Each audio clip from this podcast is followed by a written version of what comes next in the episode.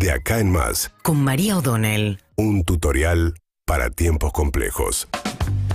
Bueno, ayer hubo nada, un día un poco menos turbulento en los mercados porque bajó el dólar blue 16 pesos, pero digamos sigue habiendo una brecha gigantesca, sobre todo con los dólares eh, que se acceden a través de operaciones de bolsa, que están arriba de los 300 pesos. Tenés una brecha gigantesca con el dólar oficial y eso es un problemón para la economía, para la inflación, para las expectativas, para los costos de reposición donde hay gran escasez de dólares. Ayer el Banco Central pudo comprar dólares, 55 millones, pero está muy por detrás de los objetivos que tiene fijado con el Fondo Monetario. Ayer justamente Batakis tuvo su primera reunión cara a cara con Cristalina Georgieva, la titular del fondo, que enfatizó un punto en particular. Dijo que eh, ponderaba los esfuerzos iniciales de Batakis para fortalecer la sostenibilidad fiscal. O sea, lo que está pidiendo el fondo, va, para cumplir con el acuerdo con el Fondo Monetario va a tener que haber un ajuste del gasto público, porque lo que está pasando este primer, eh, estos primeros meses del año tiene que ver con una suba del gasto público por arriba de los ingresos, incluso descontando la inflación. Gran parte del déficit primario que está creciendo tiene que ver con la cuenta de energía, por efecto de la suba del precio internacional de la energía, que es en lo que está gastando muchos dólares el Banco Central y por eso las restricciones mientras dure el invierno, pero tiene mucho peso también el tema de los subsidios. Esto está generando un gasto muy significativo y el gobierno este año no solucionó el tema de los subsidios. Ya sabemos que la implementación de la quita de los subsidios viene siendo muy lenta. Hoy recién terminan los últimos números de DNI con el registro a quienes pidan, de quienes se están anotando para que no les quiten el subsidio de electricidad y de gas, pero el gobierno tiene una preocupación grande porque habiendo 12 millones de usuarios, por ejemplo, de, en realidad, 12 millones de hogares que en el sistema eléctrico, vos tenés que solo 5 millones de, perso- de personas llenaron el formulario. Recuerden que inicialmente el gobierno había dicho que lo que buscaba era una quita del 10% más rico de ingresos de la sociedad, quitarle solamente a ese sector. Si procedieran solamente con los que se anotaron a preservar el subsidio, la quita sería mucho más generalizada. Entonces, bueno, ahora lo que están tratando es de incorporar, van a darle algunos días más, esperemos los anuncios en este sentido, pero además incorporar otras bases de datos del Estado, de la gente que tiene, por ejemplo, eh, asignación universal por hijo, etcétera, e incorporarlos directamente al sistema de subsidios, es una de las cosas que están evaluando. Pero así todo, cuando el proceso termine, por ejemplo, la ANSES está dando turnos hasta el 12 de agosto, o sea que hay que ver cuándo termina el proceso. Recién ahí arrancaría el proceso para la quita de subsidios, que es un tercio cada bimestre, o sea que termina los que le vayan a sacar el subsidio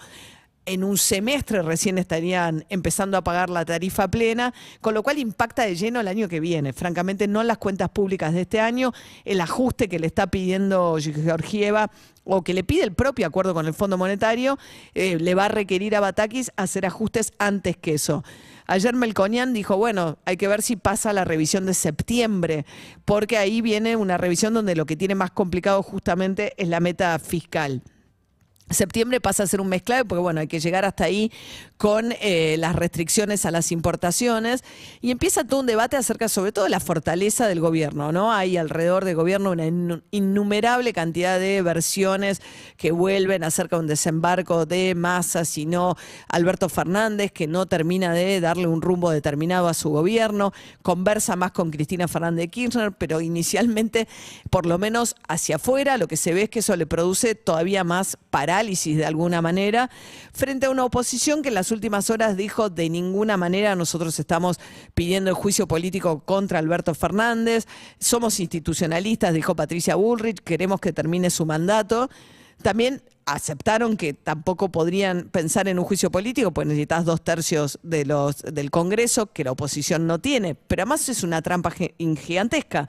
porque si destituyeran a Alberto Fernández por esa vía, quedaría Cristina Fernández Kirchner de presidenta, que no es precisamente lo que buscaría Juntos por el Cambio. A partir de ahí apareció Rukauf, increíblemente, gente que quedó, que no tuvo que salir de la escena pública con el que se vayan todos del 2001, como Carlos Rucauf, vicepresidente de Menem, después gobernador de la provincia de Buenos Aires, renunció en su momento eh, y después, bueno, desapareció la escena pública con el que se vayan todos. Y ahora lo que dice, no, lo que tendrían que hacer es renunciar los dos juntos, Cristina y Alberto, de manera tal de que el Congreso pueda llamar a elecciones anticipadas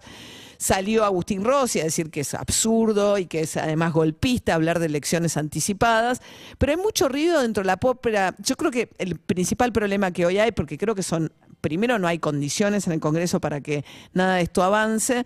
y además me parece que lo, que falta es una cohesión clara dentro del Frente de Todos, que si el Frente de Todos diera muestras de tener una unidad sólida, todo esto se aplacaría rápidamente. De hecho, hay una enorme cantidad de tironeos respecto a lo que pasa en las calles. Hay sectores que dicen que el que está desestabilizando al gobierno es Grabois, hablando de saqueos y eh, sangre para defender en las calles este, en contra del ajuste que hace Bataki de la mano del Fondo Monetario. Eh, hoy va a haber una manifestación de sectores de la CGT. Por un lado, los menos combativos van a recordar el 70 aniversario de la muerte de Vita dentro de la CGT. Los que vienen un poco más inquietos con el asunto, que algunos de ellos, la CTA, por supuesto, y Moyano y otros sectores de la CGT, van a estar a partir de las 5 de la tarde con una marcha de antorchas en la 9 de julio, Independencia, por el 70 aniversario de la muerte de Evita. Pero incluso esos sectores, digamos, me parece que incluso adentro del Frente de Todos e incluso en aquellos sectores que son